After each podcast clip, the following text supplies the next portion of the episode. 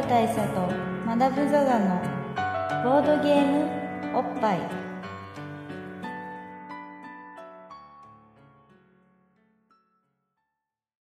バブル大佐とマダム・ザ・ザのボードゲームおっぱい。毎回ドイツ直送のボードゲームカードゲームを一杯やり質問やりざっくり赤羽のストリート上からご紹介しております。MC1 のバブル大佐です。MC にマダム・ザ・ザです。というわけでねやっぱ我々ボードゲームの話をしてなんぼなんで、そうですね。う若干ろれつも怪しくなってきたところでですね、えーちなみにですね、えー、と前回を聞いてらっしゃる、えーリスナーの方はですね、一つ気になってることがあると思うんですね。あの、えー薬局のねんうん。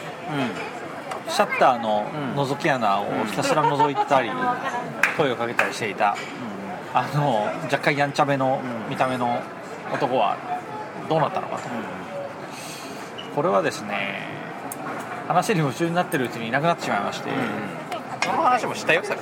あれしたっけ？お熱くなっておりまあありがとうございます。マダムの方は酔ってるな。こ俺の方が酔ってるねじゃの話したねさっき。あしたか？した。じゃあ大丈夫だ、つまみなくなっちゃってねって話をしたんで、まあ、前回前々回から続けて聞いてられる方はこのそれぞれ別の話をしているようで一つのあの通低音のようにねそうですその辺がサーガ的につながっているということサーガ的に繋がってる。感じていただけると思うんですがあと我々の酔いがだんだん進んでいるというサーガも感じていただけると思うんですけど。これはねのんべいの方にはお分かりいただけると思うんですけど僕はもうホッピーセットが3周目に行ってるので、うんえーホッピー中でカウントすると7杯目に突入している。中でカウントするとね、ので、まあ、そこそこの酔いが回り始めていると。まあ、その辺を加味した上でお聞きいただけるとそうですね。いいと思うんですけど、今今回回のタフな現場です。今回のテーマはコルトエキスプレスですね。コルトエクスプレスね。コルトエキスプレスというゲームはなんとこのボードゲームおっぱいには珍しくちゃんとしたヨーロッパのゲーム。ドイツ直送じゃないですか？もしかして。ドイツ直送でもありますね。珍しく。久々にドイツゲームの話すんなとドイツ直送どころか、年間ゲームそうなんですよ。大賞だかのノミネートだか受賞だかをしてるんじゃないですか。ノミネートが受賞かというのはちょっと今調べますね。受賞下手すと受賞ですよ。いや確かそうじゃないかな。ファミリー部門受賞みたいな。あのちゃんとしたちゃんとしたあ赤い赤いポーンのやつを受賞してる可能性がうんうんうん。高い、じゃあそれをちょっとちゃんと調べますけど。そうなんか年間ゲーム大賞だか2015年ドイツ年間ゲーム大賞受賞作です、やっぱり。う 2015? ん、2015年の一番一番ベストゲームみたいな評価をドイツで受けたと、5年前ですって。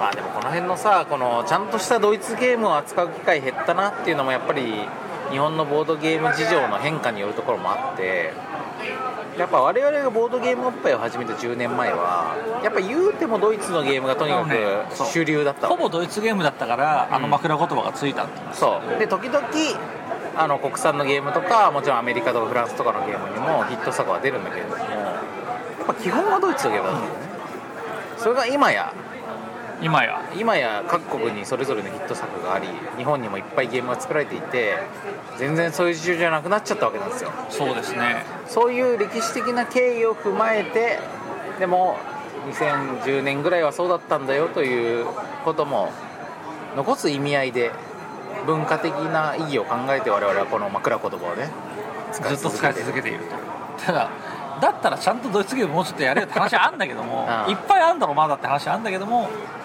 ついついね。そう。でもまあ今日はねそういう感じで下手すと今年初ですよね多分。まあ余裕で今年初だね。なんですけどで、まあ、コルトエクスプレスというゲームはね非常に良いゲームでして、まあどんなゲームかと言いますとね、まあ、西部劇の世界なるほど。じゃあコルトってのはあのコルトバイソン的なコルトなんですかね拳銃の。そうでしょうね。でユニオンパシフィック急行。ユニオンパシフィックっていうのは、はい、あのボードゲームで聞いたことあります？うん、ユニオンパシフィックっていうゲームもありますからね、まあ、ユニオンパシフィック会社かな鉄道というのは何かというと、まあ、ウィキペディアで見ますと、まあ、今でもめちゃくちゃいっぱい路線があるけど JR みたいなもん？そう。でまあとりあえずあの最初の頃に作られたユニオンパシフィックはえっ、と南北戦争中にミズーリ川から太平洋までをと鉄道でつなぐという感じで、まあ、要するにあのアメリカをアメリカを横断する横断なする大規模な線路を。ということだったよね。でこの時代の象徴的な鉄道なわけですよ。なるほど。水売川ってどの辺に流れてる水売り川がどこにあるかをじゃあ調べますけどちょっと待ってねちょっといやそれがね西海岸沿いだったら大したことない確かにね水売り州がどこにあるか調べればいい？そうですね。水売り州は、えーアメリカ合衆国西部の中西部のミシシッピ川沿いにある。あれじゃあ横断はしてないあれ？ですかね。ミシシッピ川がどこにあるか調べる。水売り川水売り川ね。そうそう水売川の流域を調べると大体分かってくるんじゃないかさっきさマダムがさ横断って言ったからあ横断なんだって思っていやおなんかそうですねみたいな感じなんにしちゃったけど。かいやすごいスケールでかい話っぽいなと思ったからさてはなるほど。水売り川結構アメリカのど真ん中にありますね、はあなるほど、うん、じゃあアメリカの中央部から西部中央部から西部までって感じかな。まあ十分十分死ぬほどでかいんですまあ死ぬほどでかいあのけど、どんぐらいでかいかっていうと北海道から沖縄ぐらいまではある。うん、まあ余裕である、うん、まあそのぐらいのまあ範囲、北海道から九州ぐらいまではある。だってこの頃ってだからさ逆に東部の方まで行っても東部何もなかったんじゃないの？南北戦争の頃でしょ？だから確かにねあんまない、うん。あのだからアパラチアンな感じだから原住民がいてみたいな。そうそう。だからまあ多分そういう感じの世界だったんだと思うんですけど。でコルトエクスプレスといえばですねまあその時代にそのユニオンパシフィック急行がまあ西部のそれこそゴールドラッシュみたいなところとかからいろいろなんかこう取ったものとかまあ財をね運んでるわけですよ。はいでそこにその鉄道で運ばれてるる財を奪いにギャング団としてプレイヤーたちはこのユニオンパシフィック急行に乗り込むわけだなるほど。でその中でまあその宝石やらあのお金やらの金金塊やらを取った取られたってするというすったもんだのゲームなんですけど。なるほど。でこのゲーム非常にこうあのやっぱり注目を集めるのがやっぱりこのペーパークラフトで作られたあのほぼこの列車をジオラマ的に表現した感じのそうだそうだ、あのそうそう。根本なんかにね二層構造の、うん。その二段ベッドみたいになったやつがこう連なって、う列車の手をなしてるんですよね。そう。だから列車の模型みたいなのがまあペーパークラフトで作られて作られてでその上にこう駒が行き来してそう。でやりなやるっていう。まあプレイヤー同士が行き来しながらまああのガンマンなんで銃で撃ち合ったまあ西部にはガンマンしかいないですから、うん。全員ね。銃で撃ち合ったり、えー殴り合ったりまあいろいろそういうお金とか宝石を奪い合ったりとかしてで最終的にいっぱい財宝を持ってる人が勝ちみたいな、なるほまあ、そんな感じのドタバタアクションなんですよ。ど電車の中でドタバタする。そう電車じゃない汽車ね。ですね。何かけんの？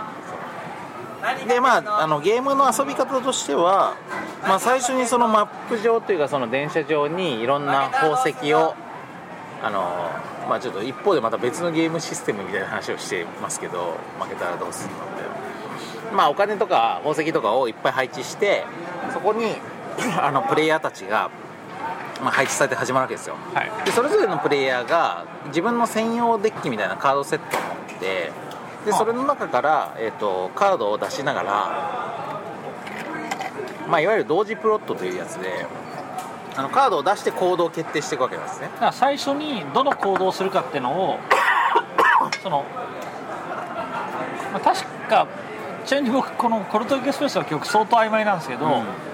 大体みんな同じカード持ってるんですよねそう。あの一歩例えば、うん例えば隣の車両に行くとか横に歩くね、相手を撃つとか、あのその場にいるやつを殴るとか、あとあの屋根の上に行くとか。そう同じ車両の中で上下移動するとかね。そういうカードがあってそれをどの順番でやるかみたいなのを何枚かやる。そうそうそうそうそう。でカードを出していく時に1回のラウンドで4枚だか5枚だかカードを出すんだけどその時に2枚目だけは伏せて出すんですようんうんでそれ以外はオープンして出すのうん。なので1枚目はオープンしてるからみんながどう動くか分かんないけど2枚目で突然みんながどう動くかが分かんなくなってそのでその後で3枚目4枚目とかは表になってるんだけど結局2枚目が謎だから位置関係がそれで変わっちゃってるわけですよ。なるほど。読み切れないそう。だからその隠れる時に何やるかがポイント。でその時に例えば同じ車両にいるかと思いきや上下移動してるから銃を撃っても当たらないとか。なるほど。でも上下移動だったら銃は当たらないんだけど隣の車両に移動だったら銃で当たるんだよね。なるほどね。で同じ車両にいるまままだったら殴って、えっと、相手の持っているお金を奪うことができるし。で確か逆になんか銃は同じ車両にいると撃てないとかなそう同じ車両にいる時は銃はね至近距離しすぎて撃てなくって殴るしか効かないのなるほど。だから 捨てるタイミングで俺のいる車両に来るのか来ないのかでそこの判別も変わるしとか。そうなんだよ。でなんかその伏せるタイミングっていうのがなんかそのトンネルを通り抜ける時とかみたいななんかあそういうど。その瞬間暗くなって見えないから、みんな伏せてるってことか。そういう感じの、まあ、フレーバーになっていて。で結局こうかなりシンプルな読み合いの中でなんかあいつ多分俺の方に近づいてくるはずとかここで一瞬かわすんじゃないかと見せかけて同じ車両にいるみたいな。なるほど。のを読んで出していくというねまあ非常にシンプルなゲームなんですけど。でそれは結構な人数でできますよね確かね。えっ、とねコリトエクスプレス時代は2から6で6なるほど。人までいけると。だから2とか3だったらある程度ん。読みが多分シビアになってくるじゃないですか、うんうん。で6人くらいになるともはや読めないから6人もうだと完全に読めない。ぐっちゃぐちゃになるっていうね、うん。でしかもこのガンマンごとの特殊能力があってまあなんかこう例えばそのあなるほど。1枚目も伏せて出せるとか、はいはいはい、うん。ガンマンごとに特殊特色があって、うん。まあ、よく覚えてないけど多分殴るのが強いとか銃が強いとか移動力があるとかあるんでしょう、あるんじゃないだろうか、というゲームでしてね。まあやっぱりあのペーパークラフトでほぼ鉄道さながらの実際の鉄道さながらのモデルが作られその中で遊ぶという見てよし。そして非常にシンプルな読み合いで遊んでよし。でまあその実際にやるとなんか予想外のさ要はプログラミングゲームみたいなもんだから、まあなん5手先だか4手先まで自分で読んでプログラミングしてプレイするみたいな感じだからすごいへへっぽこな動きが発生するわけですよ。誰もいないとこ殴ったりとか読み切れればさ、もちろんいいけど、ん。あの結構なところで見えないところが入るから。そうそう。だからあとお互いにさ例えば同じ車両の上下にいる同士がお互いに相手の方に近づこうとして上下に移動して結局入れ違ったままでお互いあに殴るとかみたいな。ると完全に透かし合うみたそいうなそうそう。そういうなんか本当にドタバタ喜劇が起こっていくっていうゲームでまあこれはさすがドイツで年間ゲーム大賞のあのファミリー部門というかさ取るなという。取るなという。納得のね、なるほどね、うん、ゲームなんですよ。まあファミリーじゃなかったらもう。一般部門だったらもう。まあ、ファミリーっていうかあの年間ゲーム賞が確か一般と子供向けとエキスパートとみたいな感じですよね、これが一般だね。だからあのいわゆる花形のやつ。あ一番メインのやつを取ったゲームだ、うん。なんかあれっすよね。その電車と関係ないところにもなんか場を盛り上げるためだけのコマとか置かなかったでしょそうあの茂みだったかそサボテンだったか。サボテンとかをその記者の周辺に置くんだけどそれはゲーム上は全く意味がない。雰囲気。雰囲気。ジオラマ性を上げるためだけの、うんこれ最高のまあ、これは私ねやっぱボードゲーム作ってると分かるんですけどあおそらくパンチボードに余白があったんだろうね。なるほどね。いや そうだと思います。余白があったら何か入れたくなるのが人情というもので。値段変わらないそう値段変わんないから、こんなのでもなんか余分なコマとかあった気もするんだよな。どうだっけな。うんどうだっけね。駒はどうだったか分かんないけど。まあそんな感じでねまあ非常に遊び心もあるしまあ良いゲームなんですわ。まあ本当にあれですよね。パーティー。まあファミリーゲームの見本みたいな。なんかこうでなんかそのなんかすごく単純なゲームかっていうと大人は読むんですよ、うんうん。大人は相手のことすごい読むの。なんだけどすごい読むがゆえにひどいことが起こる。そう。で逆に遺伝に読まない人がいてもそれはそれでゲラーってなるしまあ裏の裏の裏みたいな世界になるから結局正解がないというねそこはやっぱいいとこですよね。あの相手は絶対この状況だったらこうするだろうって読んだら相手がいや考えてなかったっすっていうことで全てが台無しになったりとかそれによって考えてない方がすごい有利になったりとかするから、やっぱ古き良きドイツゲームの香りが非常にそうですね。そう。うそれはちなみにまあ2015年なんてそんな古いゲームじゃないんですけど、うん。これをや僕1回だけやったことあるんですけどやった時に古き良きドイツゲームだなと思った記憶があるその時点ですね。そうそうそう。ということでねまあこれはまあ普通におすすめなんですけど。普通におすすめなんですけど。でさらにマダムが最近これの続編を遊んだんでしょ、続編というか姉妹作。うでコルトスーパーエクスプレスっていうのがあるんですよ。で僕はどっちかっていうとコルトエクスプレスはそれこそだからまさに5年前ですよ多分。んうんに一度遊んだきりでやれてなかっうんうんたんですけどコルトスーパーエクスプレスっていうその最近出たやつは何回か遊んだんです。なのでそっちの記憶の方がある。で今話聞いたら結構違うなと。スーパーエクスプレスはどんなアレンジなのまずスーパーエクスプレスはえーっと今年のゲーム？今年か去年かです。ですごいコンパクトになってます、ペーパークラフトで電車を作りません。電車は全部カードで。コルトエクスプレスの一番売りだったジオラマ部分がない。ないです、でその要するに機関その S 機関車の機関室の一番前の車両とあとその客室車両をカードで全部こうペッペッペッとこう一枚ずつ並べて、カードで表現してるそうですそうです。まあ人数によってその車両の長さが変わるんです。あれは上下移動はあります。あるんだまあ、そのカードの中で2層になってて、うん。あのあ横から見た断面図そうですだ横から見た断面図になっててで上にいるか下にいるかっていう話になるんですね。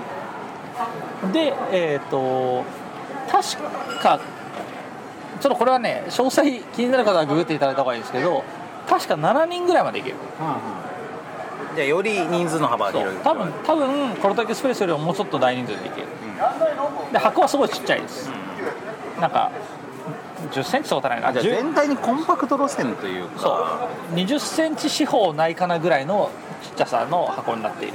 なんか俺てっきりタイトルを聞いてさそのコルトエクスプレスの拡張なのかなと思ってたんだけど。いや拡張っぽいですよ。拡張というよりはコンパクト版って感じコンパクト版です。完全にコンパクト版だから多分スーパーエクスプレスって名前がついてるようにさらに速い。あなるほど。でそ速さがゲームの速さとかけてある。多分そう。多分そう。あのよりコンパクトになるほどなるほど。ゲームが進行するよって。こと超特急だもんね。スーパーエクスプレそうですそうです。超特急なんです。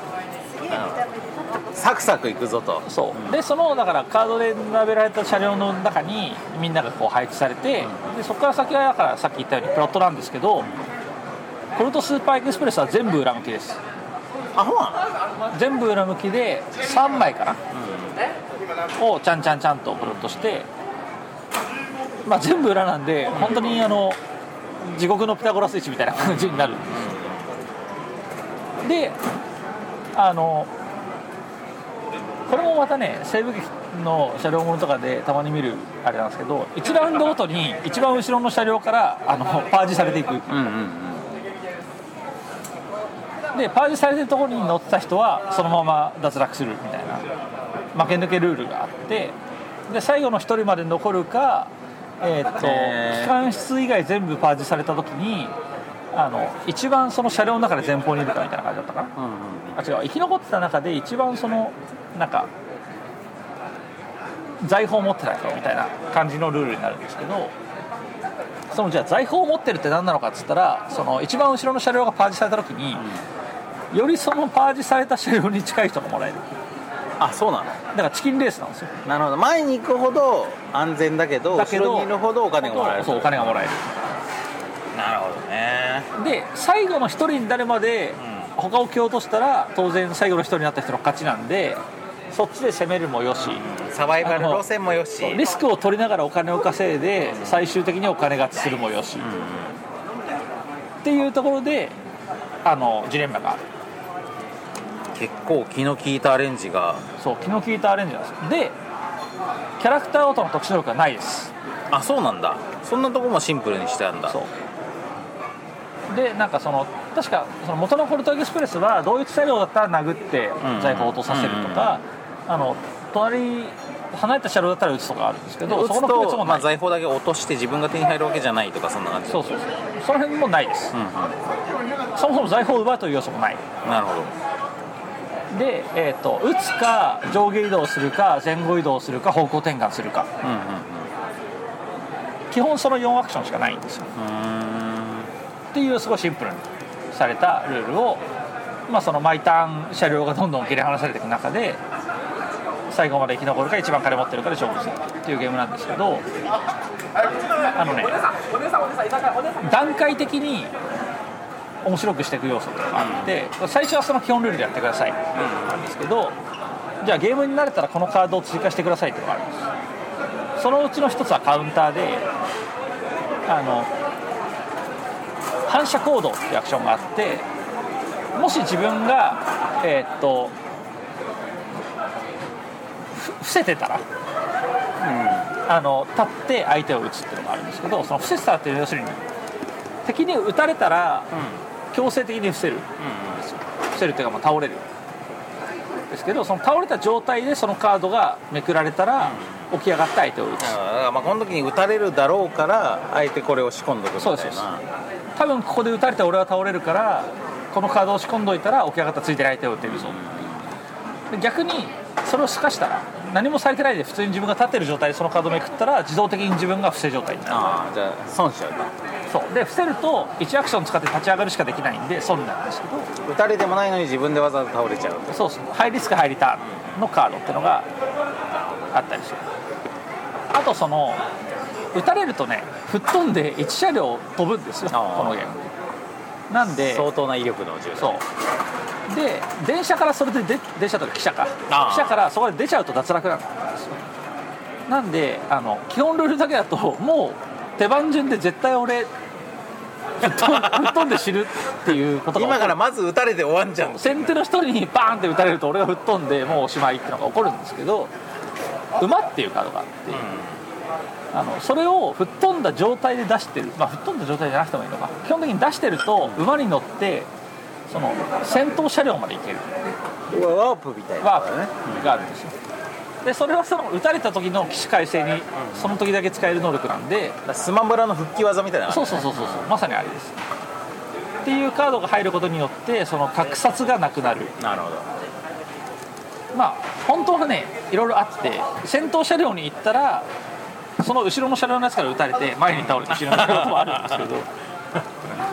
まあこいつ今から馬使って先頭来るだろうから打っとこうみたいそうなのもある。そうそうそうっていうこともあるんですけど、まあ、そういうのもあってそのコルトエクスプレスにもともとあったその偶発性によるピタゴラスイッチみたいなやつ、人力ピタゴラスイッチみたいなやつがより加速していく。っなるほどなていうのがコルトエクスプレスの笑えるポイント、スーパーエクスプレスね。まあこのこの話をまあ今この話を始める前に俺はコルトエクスプレスのことは割と覚えてるけどマダムはほとんど覚えてないっつってでマダムはこうスーパーエクスプレスのことを割とさ最近遊んだけど俺は遊んだことないっつって。っていうそうこの状態で話し決始めて果たして比較論とかができるんだろうかできるんだろうか。ということで見切り発車した今回なんですけどなんとかなりましたなまあだからあれだよね。スーパーエクスプレスの方がよりバラエティ番組っぽい感じっていうかさ。まあそうっすね。ねドタバタ感がより強くなっていてコンポーネントかとかは簡略化されてて手軽になって手軽でて小さくなっててまた値段も多分安いのかな。安いし2000円ぐらい、うん。なるほど。まあコルトエキスプレスはね逆にこの大箱ならではの、そうあのジオラマ感と、が豪華感が大事だからね。だからそう。子供と遊ぶんだったらコルトエキスプレスの方が断然おすすめではあるんですよ。でもそあのの盛り上がるから何より。大人同士で出先でサクサク遊ぶんだったらこれもありだなみたいな。だしまあ深みもありますよね。あのうん。財宝を拾うだの拾わないだのみたいな要素が入ってくる。まあ、より複雑になってるよね。まあ拾う拾わないはねあれにもあったよコルトエクスプレスもあった。いやでスーパーにないんですよ。あそうなんだなるほどスーパーはその切り離された車両に一番近い人がもらえるだだけ本当にスマブラだよね。そう本当にスマブラなんです。うん。なるほど。死ぬほどシンプルなんですよ。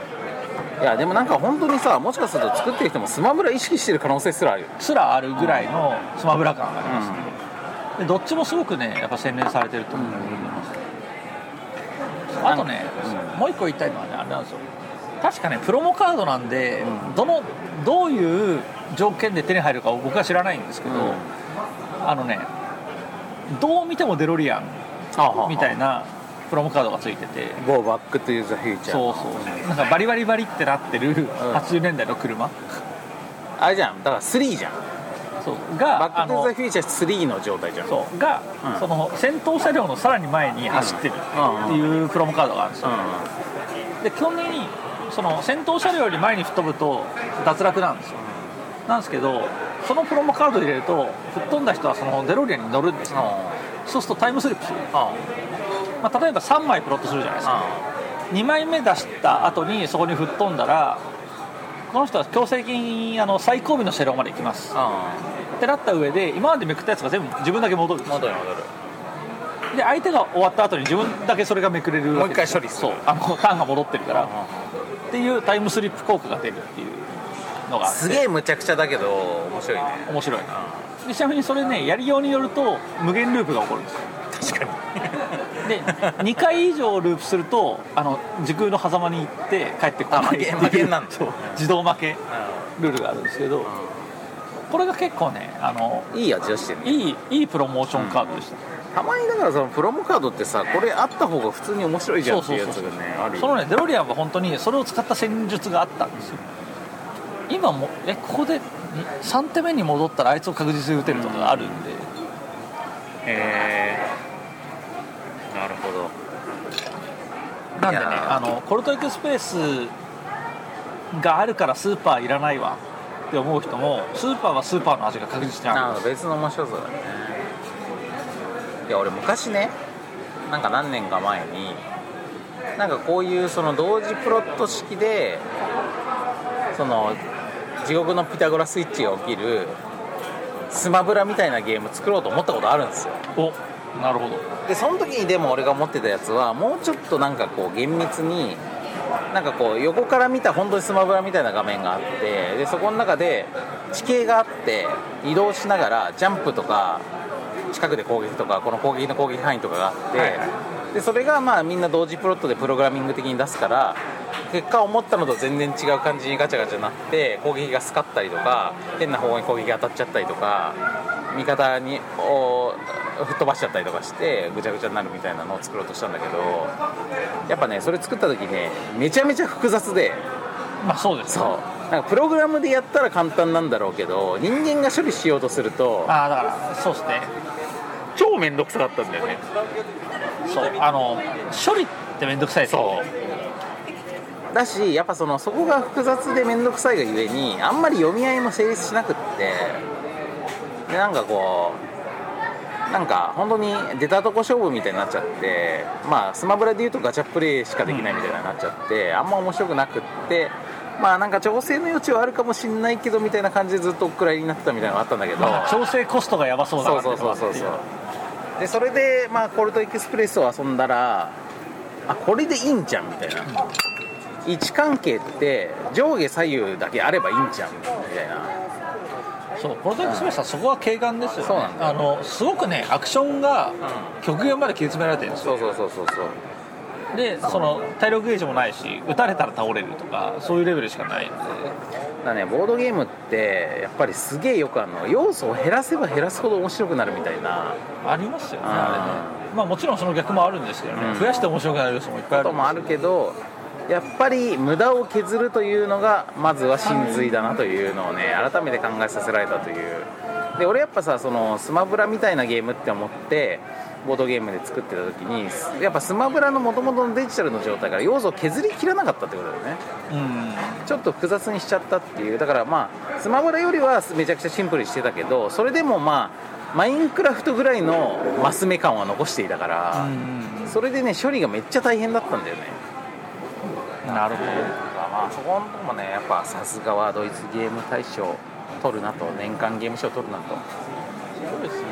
そこはねな。んか思いましたね突然ゲームデザインの話しますけど本当にその極限まで削るということがどんだけ重要かというのをゆそのゲームを遊ぶ側として思うことなんですけど複雑なゲームっていっぱいあるじゃないですか？重ゲーとかでもすごく思うのはあれって細かい要素の集合体だったりするわけじゃないですかでその細かい要素の1要素ってかなり削ってることが多い。です一個一個はシンプルなんだよねそれが複合した結果複雑になってるだけで。その1個の要素のステータスが5種類あるとか6種類あるとかになると途端に処理が厄介になってあの遊ぶ側が把握できなくなるのが結構あるんですよね。そうなんだよね。でやっぱりさ要素のその組み合わせって掛け算だからだから例えば3種類のステータスがそれぞれ5種類ずつあったら 5×5×5 みたいな。ね 10×10×10 とかなったら1000種類とかになっちゃうから。だからやっぱりこう一個一個は意外とシンプルでもいいっていう。さそう。多分むしろ無理してシンプルにさせないと辛いのかなっていうのは思いますよね。そうなんだよな。だからね最近思ったのはねサイコロってすごいなと僕よく思っていて。サイコロを使うことでその6種類という要素のあのビジュアライズがまあ縛りがね。そうそうまあ、6種類と縛りもできるし、6種類って結構多いんですよね、うん。1要素に対して6種類ってすごい多いんですけどあのサイコロを使うとビジュアライズが死ぬほどシンプルになるのでそこによってちょっと把握を助けるっていうのはすごく重要なのかな。確かにね。例えばカードの表裏みたいなことが表す要素が2段階だっていうことを考えると6種類っていうのはかなり多いよね。かなり多くてでそこから付随する要素を考えたら当然 6× いくつになるんですごく大変なんですけど、なんですかね。ビジュアライズすることによって少しそれが本当は複雑なのは変わらないんですけど、ニュアンスがシンプルになる。あとまあサイコロを使う場合はさその6種類がほぼ均均等なバランスで出るということが分かってるから、その中に偏りがない分シンプルになるっていうのもあるよね。ありますね、まあ、そこを乱数にするケースももちろんフラして乱数にするケースもありますけど、まあやっぱね。大どういう年間ゲーム賞なんかどうなんだろうね。日本人が取ったことってまだないんよね。ないですね。うん。これだけいっぱいゲーム作ってるけど。なんか昔みたいにさみんながそののドイツの賞を取ることを目標にしてるわけじゃないから2000年代とかはそまだそういう空気だったと思うけど、まあ、今は別にドイツの価値観に縛られずとも例えば日本は日本の価値観でゲーム作ればいいんじゃないみたいな感じがあると思うんだけど、まあ、でもとはいえどっかの段階でもし日本人がドイツの賞を取ったらまあすごい一個の快挙だと思うし。ね、なんかそれを取ることを目標にゲーム作ってる人もいると思うんだけど、ね、中にはいると思うまあその年間ゲーム賞を取るとか、うん。そういうことを抜きにしても、そのドイツのメインストリームのクオリティに追いつくとか、うん。追い越すとかそういうのをモチベーションにしてる人はあの結構いたと。そうだね。ドイツで売れるとかね。まあ賞は賞でさそこの基準っていうのがあるから、まあ、それに無理に合わせる必要はないと思うけど。ただやっぱ僕は個人的に思ってたのは要するに日本のゲームのクオリティをなんていうんですかね。あのドイツに比べたらねって言われないようにするみたそういな。だね。あと国産にしてはすごい。国産にしてはすごいみたいな言い方をされないようにするみたいなのはすごく重要だなと思ってたんですよ。あの対等な選択肢になるっていうか、日本の日本人が日本のパブリッシャーでさ日本のゲームを買うのとドイツのゲームを買うのが同じグレードの選択肢になる、それに関してはね結構もう達成してる達成し始めてきてると。はまあ思っているそれはそうだと思うな確かにね。わけですうでも一方でやっぱりそういうなんていうんですかねあの古式がしいその本国のねというかメッカのんうん。を制するというところはやっぱり期待したい、この一ボードゲーマーとしては期待したいですよね。で全然あの今もう昔はなんか夢感がちょっとあったのは否めないですけど今は全然手が届く。いやそう現実的な夢としてあの目指せるっていうか俺というのを思う反面、ん。まあ、今回のコルトエクスプレスみたいな やりおるだっていうやっぱりどう感じます？よねさすがに切れ味いいやつ出てくるなというまあ俺はでもその賞とかっていうのは基本目指さないことかなという気もするんだよね。なんかその結果ついてくるものであって。まあもちろん。うん。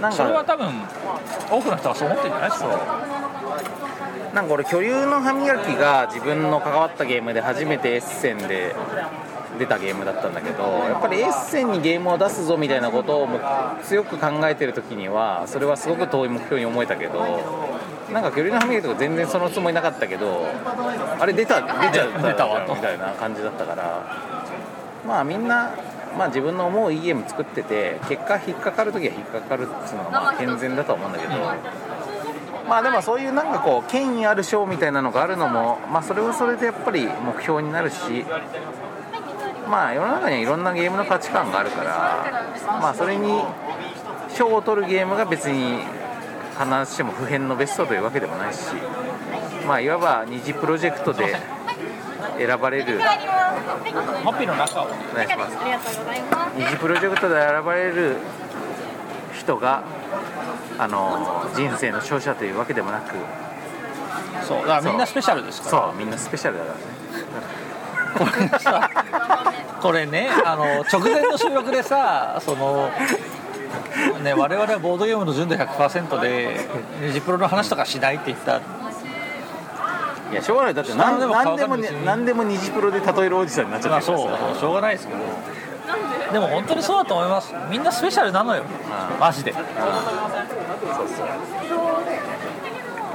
いや一方でさやっぱりさそのゲームマーケットとかでしか出てこないようなもう紙で自分でちょきちょきしてやって手書きで書いたようなゲーム老人ゲームっていうのはもう本当に愛おしいじゃん。いや本当にそうよ。でそれでまたね結構いいのよ。そうなのよ。そう、まあ、本当にクラスの友達とかが新しいゲーム考えたんだっつってあの遊んだ遊びみたいな感じでしかもそれをさ知らない人だからね。そう知らない人が考えたゲームやって、うん。それが面白いんだよそうそうそうそう。でゲラーって楽しいみたいなのって本当に最高だからそういうのも最高だしね。でしかもやっぱそういう同人ゲーム文化みたいなの日本は正直めちゃくちゃ発達してるからね。いや多分それはそうだと思います、うん。極端に発達してると思うこれはやっぱ特性だと思うし。多分ねそう。日本の一番の強みは同人文化が死ぬほど発達していたという。そうそうそうそうそう。やっぱそこもやっぱスペシャルだからさ。スペシャル。うん。やっぱそこはフィールスペシャルしていきたいところがある。俺多分ね家帰ったらフィールスペシャル聞くと思います。聞いたことないから。フィールスペシャルはやっぱミュージックビデオで見てほしいですけどやっぱね泣けるんだよなかっこいいから。TWICE はかっこいいんだよ。はい。やっぱね俺みたいにアイドルにかっこよさを求めるタイプの人には最高です。よなるほど。ねアイドルにやっぱりその可愛さとかさ妹的なさなんかこう愛玩的なさ、あれを求める人もいると思うんだけど俺はもうとにかくアイドルにはかっこよさを求めるトゥワイストワイスはそれがあるあるあるまあみたいなこともありましてはい。はい。まあ今回は、えーコルトエクスプレスとコルトスーパーエクスプレスの話をしたわけにちなみに軽くマダムのおすすめ西部劇みたいな。え？あかったりする？ナイス。あまあうんとね。レッドデッドリデンプションかな。レッド・デッド・リデンプションは死ぬほどやったんですけど僕でも2やってないんですよ。あなぜかっていうと1を死ぬほどやったから。それであのハマり方をもう一回すると結構実生活に支障をきたすから怖くてやれない。まあ、ちょっと西部に住んでる感あったもんね俺はだから当時西部に住んでた。とにかく俺はそう樹上の鳥を落とすこととかコヨーテの鳴き声が聞こえた瞬間に行って撃つとかそういうことに命を懸ける時期があったんで。あれがもう一回来るとなるとやっぱ当時と違って子持ちでもあるんで大変だからうかつにやれねえなっていう気持ちがあったんでそういうのや手を出したんですけどレッド・リデンプション1は今から思うとですよ。あのねストーリーとかも結構雑というか、あのおおもう定番っていう復讐男の復讐譚でもあり途中で七人の侍感も出てというか荒野の司令官ですよ。荒野の司令官出してみたいなところはすごいドベタなんですけどまあ空気感がいいゲームだったんであれが好きだっていうのもあるし。あとはやっぱあれじゃないですか。ジャンゴ。ジャンゴね、うん、俺もね今もしなんか自分で言いながらなんか一個おすすめするんだったらどれかなと思ったけどやっぱ俺もジャンゴだね。ジャンゴはやっぱりデカプリオ含めてめちゃ良くて。ジャンゴ許す。つながれざるものはジャンゴがまた死ぬほどかっこいいんですけど悪役があのデカプリオおよびあのあいつよ。いや本当最最低の人種主義者人種差別主義者たち。ねそうそう。あの最低の人種差別主義者たちが軒並みまあまマジいい味出してくるというか。味のある人種差別主義者たちがね。あの一口目もうまい当たり目たちが揃ってるというのがまあマジ良かった。うん悪役って本当こいつ最低だなと思えば思うほど話が盛り上がるわけだから。そうそう。で本当に最低じゃない。なんかタランティーノ作品のすごいところだよね。そうだね。あのあのクズクズ。を描くのがうまいとそいう。う。クズがマジでクズっていう。なんかさちょっとその人種差別主義者なんだけどちょっと科学的な要素を持ち出したりするんだよね。するね。そう。でもまあ明らかに間違ってるっていうか、クズなのまあでも冷静な感じを出出すフラットな感じを出すとか。あとやっぱ俺はそのジャンゴはさそのジャンゴ、まあ、ちなみにどういう話かというとあの黒人奴隷として売買されていた男がそのは奴隷として売買された結果その離れ離れになってしまった妻を探すためにそのまあ、ある白人男性に、まあ、奴隷として買われるんだけどその白人男性が、あのーまあ、当時としてはめちゃめちゃ進歩的な人でその奴隷として買ったジャンゴを奴隷解放した上ででさらにいろいろ銃の腕とかいろんなものを仕込んで一人のガンマンとして自立させるというね、うん、話なんだけど。まあ、このジャンゴがさやっぱさ、まあ、西部劇の世界におる黒人っていうのはさ一番ヒーローから遠いわけじゃないですか本来は。本当はそうです昔の西部劇だとね。西部劇ってやっぱりまあ黒人というよりはやっぱりそのネイティブアメリカンの人たちが悪役でそれ VS 白人っていう感じだから白人がヒーローでそれ以外の部人たちはやっぱりそのサブキャラっていうかサブキャラだったり敵キャラだったりするって感じでさまあちょっとそういうこう人種差別的な世界観がベースにあるのが、ありきだったうん、西部劇なんだけどそんな中非白人のその黒人奴隷の男性が主役のガンマンになるっていうのはこれは俺の最も好きなあのなんか勇者から最も遠い感じの人が真の勇者。なのだ本当にねそのパターン。あの映画がマジ熱いなって思うのは良くも悪くもブラックパワーなんですよ。そうだね。あのヒーローもジャンゴうん。という、まあ、黒人男性だし、まあ、若干ネタバレになりますけどあのいわば大ボスも非白人そうなんだよね。そうなんだよね大ボスもあの明らかにボス然としてるディカプリオじゃないんだよね、うん。っていうところもそう含めてディカプリオはバラモスだから。バラモス。そう。ゾーマは違うんですよ。そうそうそう。話だったりするわけでもでもねバラモスがめちゃくちゃいいやつ出してる。そうなんだよな。でまたゾーマもまた本当あいつムカつくまああいつも本当に素人ムカつくんだけど。そうなんだけど。とにかく俺はでもねあの映画で一番好きなのはバラモスなんですそうだね、うん。やっぱかませ犬としての良さっていうのもあるし。あのかませとして振る舞うレオ様の良さ。ある。あのねディカプリオはあそこがいいんですよ。ディカプリオはあのしょうもなさをまとってこそめちゃくちゃ輝く人なんですよね。で俺は思う、でもそれってさかっこいい「タイタニック」の頃からちょっとあった気あっがする。たあったと思う。俺はあったと思う。やっぱこのこの若者この「タイタニック」状況だからこそめちゃくちゃ盛り上がってるけど普通に陸地であったら割としょうもない若者ななのではという感じがそうそうそう。だからあとだからそうキャッチミーフーキャンとかさ、なんか他にもいろんなもの出てますけど基本的に一マスのしょうもなさを常に抱えることであのトビー・グーバー役のやつとかね。あ。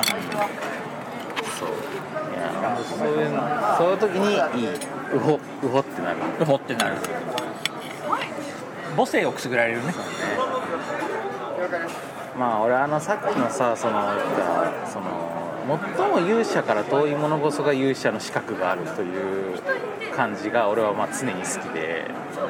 またアイドルの話になりますけどアイドルもなんか俺そのいわゆるアイドル前とした人よりもこんな人がアイドルやんのっていう感じの人がアイドルやってることにすごくグッとくる。まあそそられるそう。最もアイドルから遠いものこそがアイドルの資格があるという、はい、そういうのはね好きなんだよね。そこで応援したくなる気持ちは分かりますそう。まあ異質な感じっていうかさ、まあ、大の大冒険でいうとポップですよ。まあそういうねあれはまさに勇者から一番遠い勇者です。そうそうそうそう。そういう感じがある。まあそんな感じで我々のあのおすすめ西部劇作品。そうですね。まあじゃあボッパイ公式ボッパイ公式公式西部劇はジャンゴかな？ってことになりますね。つながれざるまあそうジャンゴ見てコルトスーパーエクスプレスとかコルトエクスプレスやってもらうと。やってもらうと、でもさ列車強盗とかしてなかったらレッド・デッド・リデンプション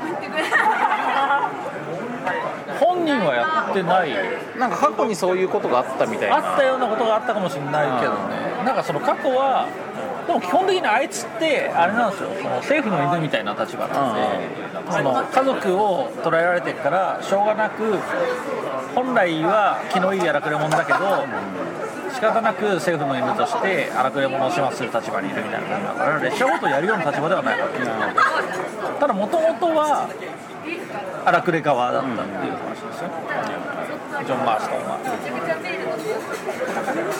まあそんなのを副読本としてね。はい。みんながやっていただくとまあコルトエクスプレスはそういう渋さ渋さゼロのゼロ。ゼロ。の全くゼロ。ドタバタアクションですけどでもあれをスマブラですけど。あれをだから想像力豊かな方はレッド・リデンプションのあのシリアスな世界観で。あのサントラをかけてね。そうでもレッド・リデンプションも言ってしまえばコルトエクスプレスみたいな、あのしょうもない連中のたまり場ではあったんで。まあヘイトフルエイトとかもみんながいるところでみんながドンパチやって最後誰が生き残るかなみたいな感じそうだ俺ね。恥ずかしながらヘイトフルエイトを見逃してる。あいいんじゃないヘイトフルエイトあれ絶対面白いヘイトフルエイトはなんか味があるムカつく男がいっぱい出てくるからいいと思います。そう。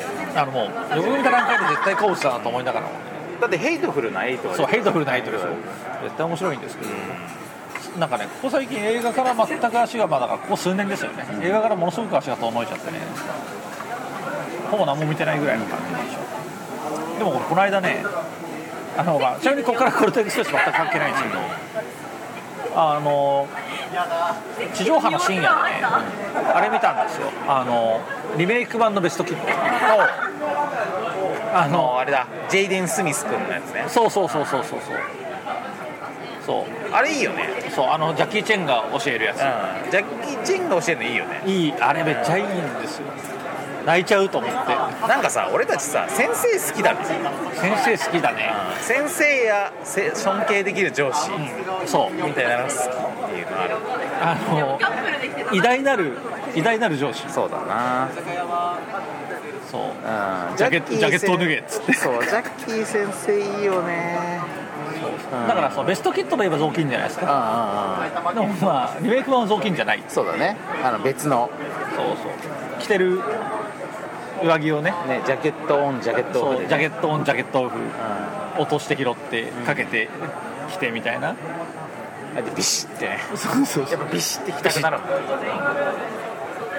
でまたさそのさスミス君だからウィル・スミスの息子ですよ、が死ぬほど可愛い。死ぬうんそうなんだよな。ほど可愛いんですよ。もう始まって始まって15分ぐらいで俺の息子になるんですよね。俺の息子だったかもしれない。そう。ジェイデン・スミス君。はわーってなる。あめちゃ変わってなってでそれが信頼できる上司のジャッキーにさそう。だね指示してさ強くなっててまたヒロインの子が可愛いわけよ。現地のね。そうそうそうそう。なんかそのね中国に引っ越してさ。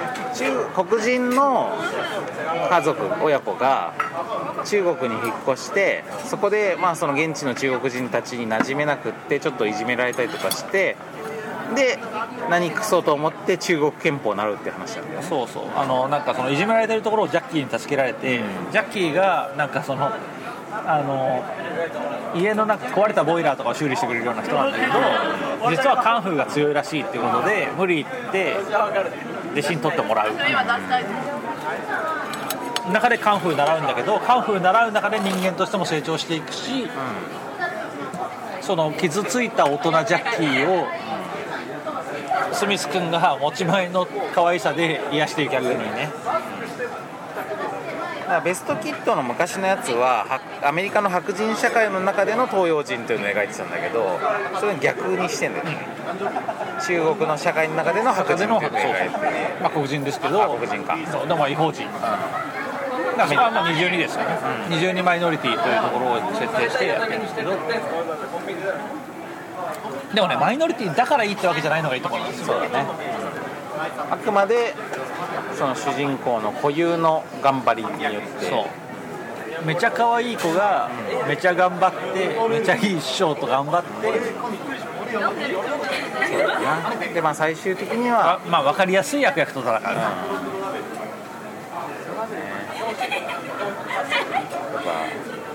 君がもともとそうだからもともとスペシャル。その話しすぎ 何回すんの？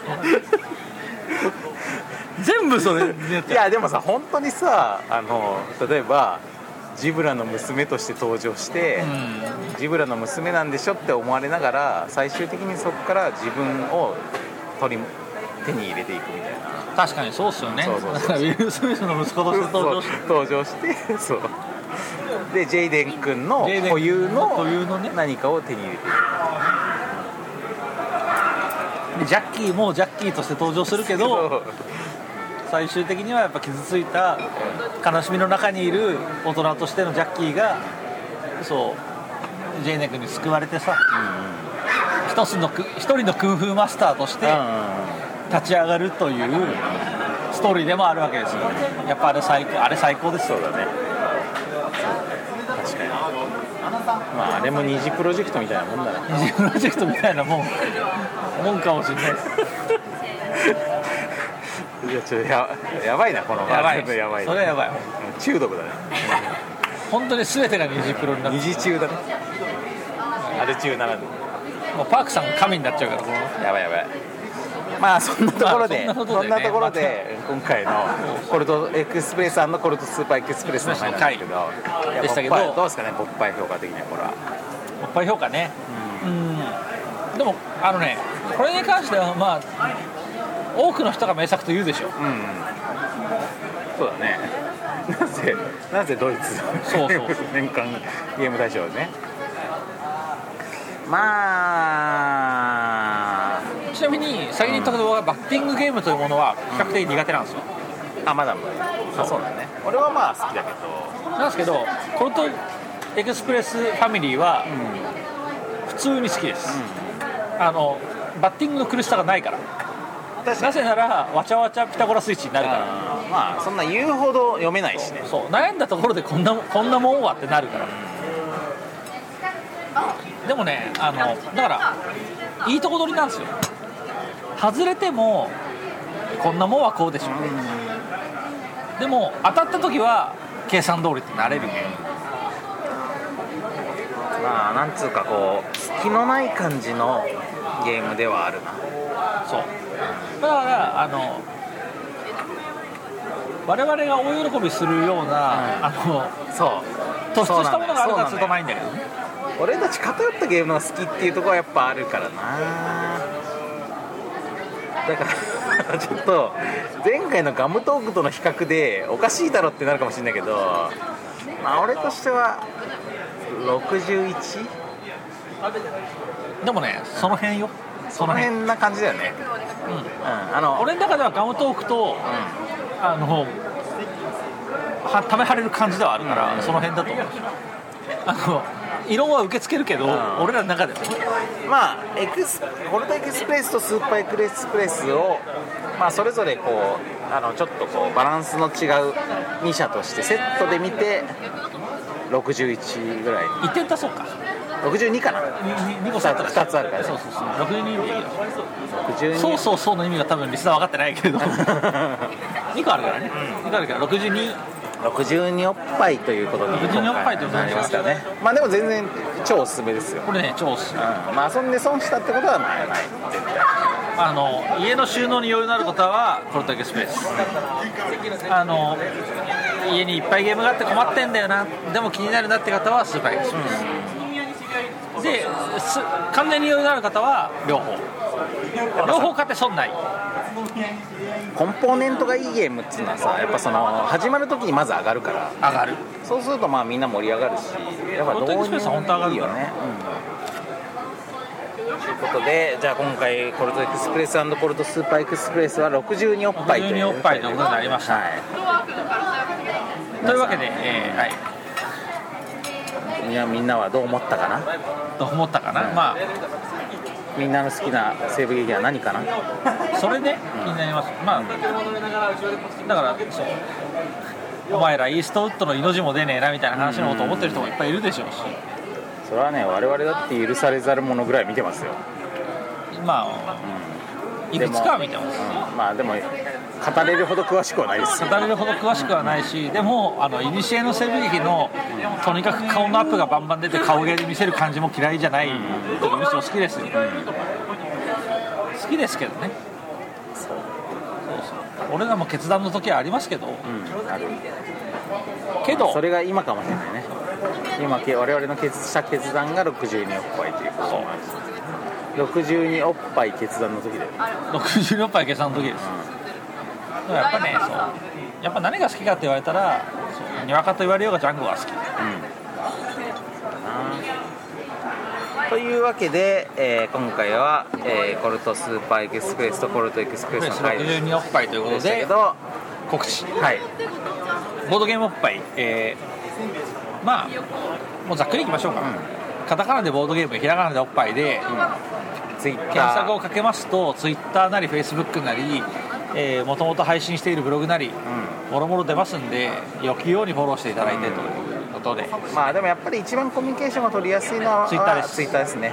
ツイッターでフォローしていただいてまああの別に褒めなくても全然いいのであのツイッターで感想を言ったりあのハッシュタグボッパイ BOPPAI でなんか質問なり感想なりな関係ないヨタ話なりおすすめ西部劇なり言っていただければ我々は100%見てますんで。100%見てます。ビビるぐらい100%見てるので、まあ、そんな感じでやっていただけると、まあ、なんせ我々こんなに長いこともう今年10年目なんですけどでしかも飛び飛びでね半年更新しないとか全然余裕でそんなこともありつつ。ええ。あ聞いてくれてるんだっていうのがあるとモチベーションが上がって次回の更新が早くなるという。ねなこれ露骨にありますならないとかあります？いやありますあります全然。そうねあの実際我々の我々のモチベーション以下で結構変わるんで。すそう。まあやっぱりね気分で決まってんで。まあだから感想を寄せてもらえるとそのみんなのそういう感想パワーが集まって俺たちがね駆動していく駆動していく可能性は結構ある。やっぱりあれですね。だからここ最近の低たらくを見て思ったのはあの2人同時にモチベーションが落ち着くとやばいっすね。確かに。どっちかがモチベーション高いとそろそろどうすかそうなんとかなる言い出すんだけど2人同時に下がると2人の踏み出さないと止まるね。そうなんだよな。他に誰も強制してこないからね。そうそう。あそこ注意しないとなとそう。で別にさ強くやりたくないわけでもなくって。そう。